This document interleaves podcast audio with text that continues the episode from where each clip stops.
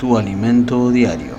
Libro de Números, capítulo 6, versículos 22 al 26.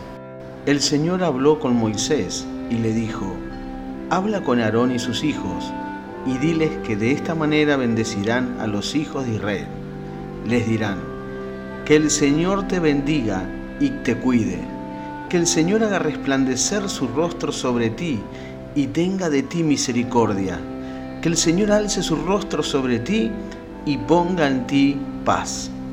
Te envío este alimento espiritual diariamente para que recibas una bendición que cubra todas las áreas de tu vida y si lo reenvías puedes bendecir también a otros.